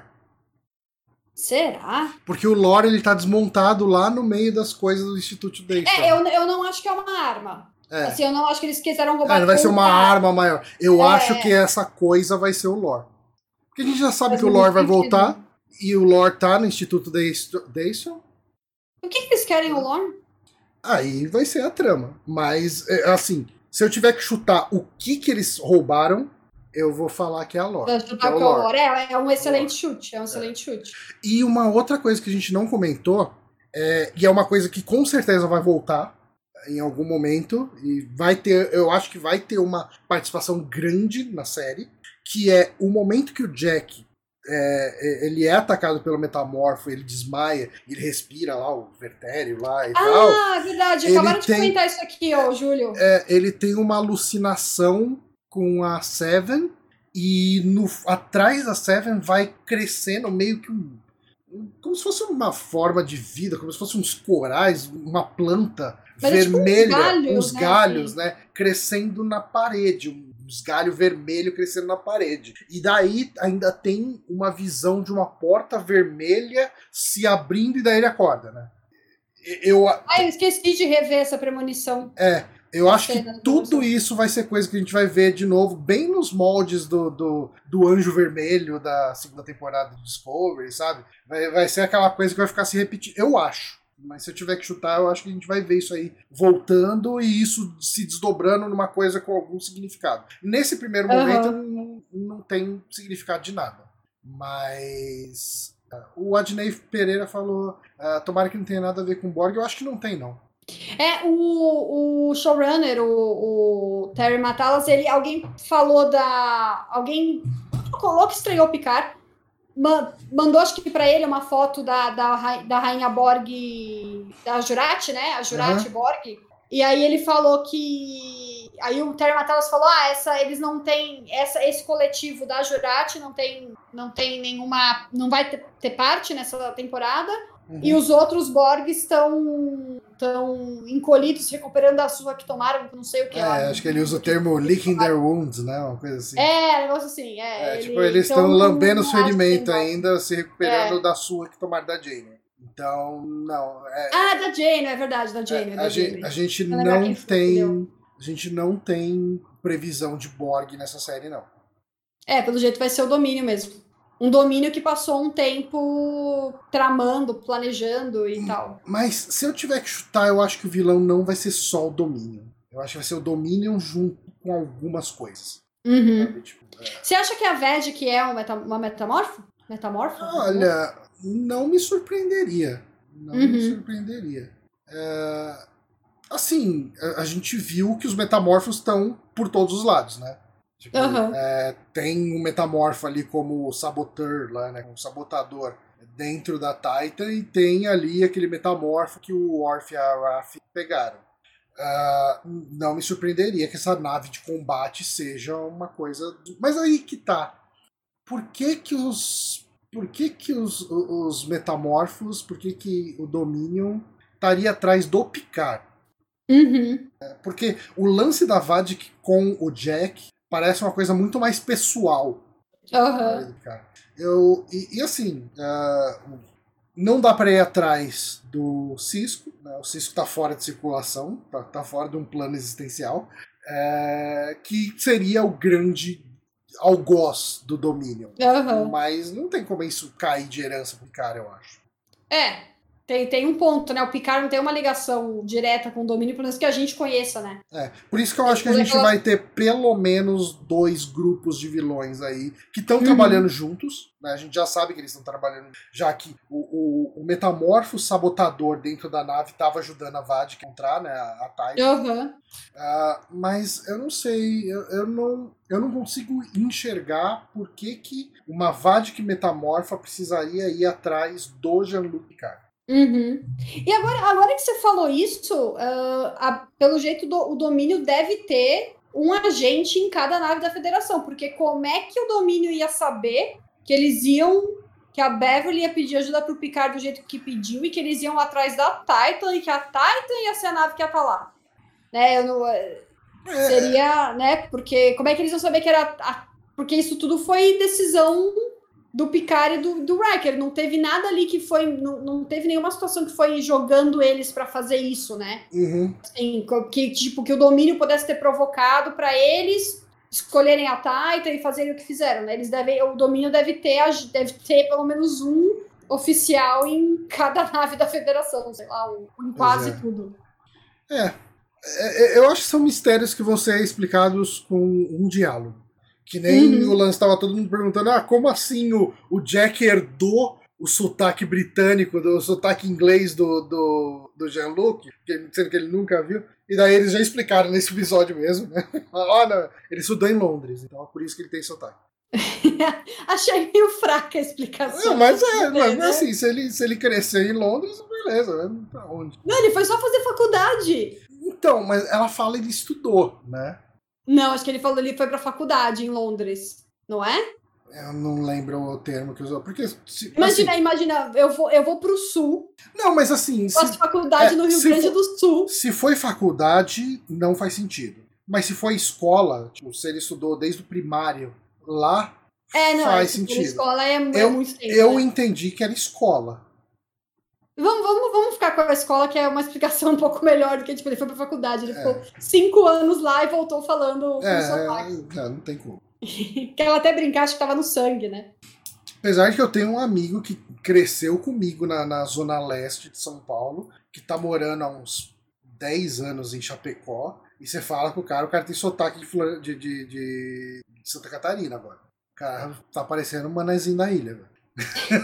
Mas, será, mas será que se ele voltar para São Paulo e ficar um. Ah, se fica um pouco, já, já absorve. O, o já volta, então. O sotaque da ZL o, pega tudo de novo. O Jack, o Jack não pegou de volta, o Jack ficou, mas aí deve estar no sangue, né? Ah, é. Então, o Anderson falou: eu tenho conhecido que fica com, com gente de outros sotaques. Tipo, Só de ficar alguns dias. Então, eu também tenho isso, mas uhum. é passageiro. É né? Tipo, eu, eu dou tchau pra pessoa, fico 15 minutos longe da pessoa, já volta tudo. É, uma coisa é pegar um maneirismo aqui e ali, outra coisa é ter um sotaque claramente britânico. É. é. Mas eu, eu entendi que ele fez, ele estudou desde Ah, talvez ele lá. tenha passado a infância inteira no, é. no, no coisa. Bom, gente, então é isso que, nossa, já foi longo episódio, a gente fala pra é, caramba.